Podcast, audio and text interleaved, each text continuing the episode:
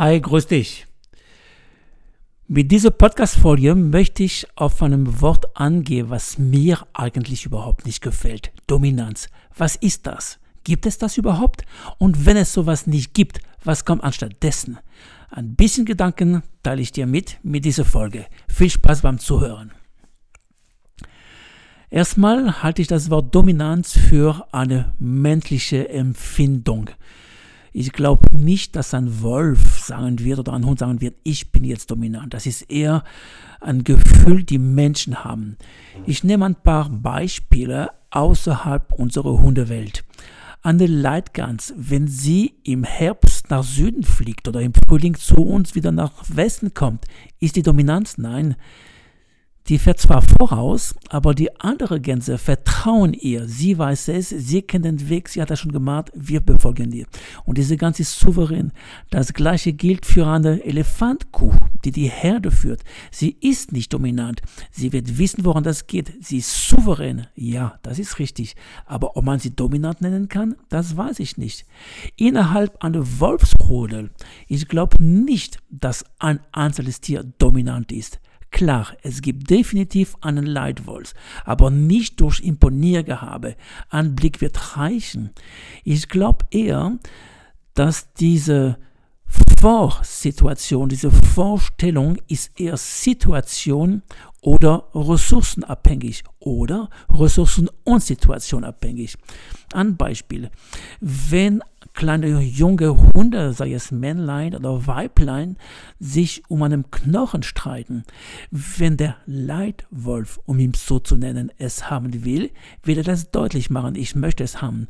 Aber vielleicht hat er im Moment keine Lust, weil er lieber schläft oder weil er lieber hinter seine läufige Fee, also hinter der läufige Wölfin hinterherläuft oder weil er in dem Moment andere Interesse hat. Deshalb sage ich immer situationsabhängig. Es hängt davon ab, in einem bestimmten Moment eine bestimmte Ressource zu bekommen, ja oder nein. Diese Ressource kann ganz, ganz viel sein. Es kann was ganz Blödes sein für einen Welpe. Zum Beispiel ein Blatt, die durch den Wind gewirbelt wird. Der eine sagt, ich möchte es jetzt haben. Der andere sagt, ich möchte es nicht. Abgesehen davon denke ich, dass Kämpfe innerhalb einer Wolfsrudel absolut kontraproduktiv wären. Der Rudel braucht sich in sich und kann, wenn, die wenn es ähm, genügend Ressourcen gibt, das heißt genügend Futter für alle, genügend Wildschweine, Rehe, Helche oder ähnliches, dann braucht das Rudel in sich. Es kann nicht sein, das Rudel kann sich nicht erlauben, dass durch innere Kämpfe ein einzelnes Tier verletzt wird. Das wäre nicht gut für die Allgemeinheit. Ab und zu ist es selbstverständlich, gibt es ziemlich heftige Kämpfe zwischen Rüden, aber das hat immer einen Grund, Situation und ressourcenabhängig. Zum Beispiel, das Rudel wohnt irgendwo und langsam werden die Lebensmittel knapp, das heißt nicht genügend Wildschweine, nicht genug Rehen, dann werden das ursprüngliche Rudel Vater und Mutter den Nachwuchs wahrscheinlich verjagen. Und zwar klar und deutlich. Die sollen gefälligst irgendwo anders hingehen. Es wird selten um ein einzelnes Tier gehen. Sonst eine Gruppe, die junge Gruppe wird einfach verjagt, dass sie irgendwo anders ihren Rudel aufbauen. Es kann sein, dass ein Fremdenrudel in einem bestimmten Gebiet ein, andringt.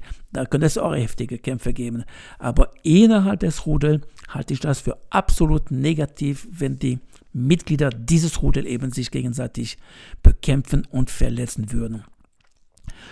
Aus diesem Grund halte ich alle Trainingsmethoden bei unseren Hunden, die genau auf dieses Philosophie, wobei ich das Philosophie vielleicht ein zu starkes Wort in dem Moment, aber auf diese Trainingsmethoden beruhen für absolut Quatsch. Dieses Runterdrücken und diese Psch, Psch, Was die äh, eine bestimmte Frau N im Fernsehen ständig durchführt, es ist, es ist, es ist Entschuldigung, Schwachsinn. Ich versuche eher, die Hunde in meine Trainingsmethoden zu zeigen, wenn du diese eine Ressource haben möchtest, kannst du es gerne haben, aber erst, wenn du dich so benimmst, wie ich gerne hätte. Ein gut sozialisierten Hund wird eigentlich damit überhaupt keine Probleme haben. Ganz im Gegenteil, dadurch hast du einen genialen Lernwerkzeug in der Hand. Wenn du weißt, was dein Hund haben will, diese Ressource, wovon ich gerade eben gesprochen habe. Wirst du das sehr gut benutzen um deinem Hund zu trainieren. Aber wie gesagt, nur für gut sozialisierte Hunde, die eine normale, für einen Hund Frustration, Toleranz haben. Also diese Dominanzhaltung halte ich für absolut Schwachsinn. In der Regel die Leute, die diese, die Hundehalter, die diese Trainingsmethode oder diese Sichtweise in sich tragen, äh, haben links in der Hand eine Zigarette und rechts eine Bierflasche. Äh, entschuldigt mich bitte für diesem Klischee, aber ein Funken Wahrheit liegt schon da drin. Ähm, die Trainingsmethode haben sich schon wirklich die letzten 10, 20 Jahre unheimlich geändert und entwickelt. Und diese Dominanz, Dominanzgedanken sollte man endlich mal abschaffen. Zu dem Wohlbefinden unseres Hundes und gleichzeitig unseres Wohlbefinden. Du kennst jetzt meine Meinung. Wenn ich dich ein bisschen in meine Richtung überzeugen konnte, würde ich mich sehr, sehr darüber freuen. Wenn nicht, würde ich mich sehr freuen, wenn du dich ein bisschen Gedanken darüber machen würdest. Ansonsten halt, ich könnte noch was erzählen. Ja, genau, das könnte ich noch was erzählen. Live, wie aus dem Leben gegriffen.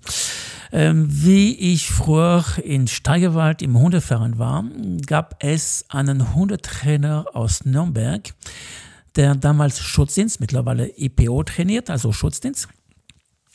Und ähm, der hat gesagt, ich stand daneben, der hat nicht mit mir geredet, äh, die Zeiten hätten sich unheimlich geändert.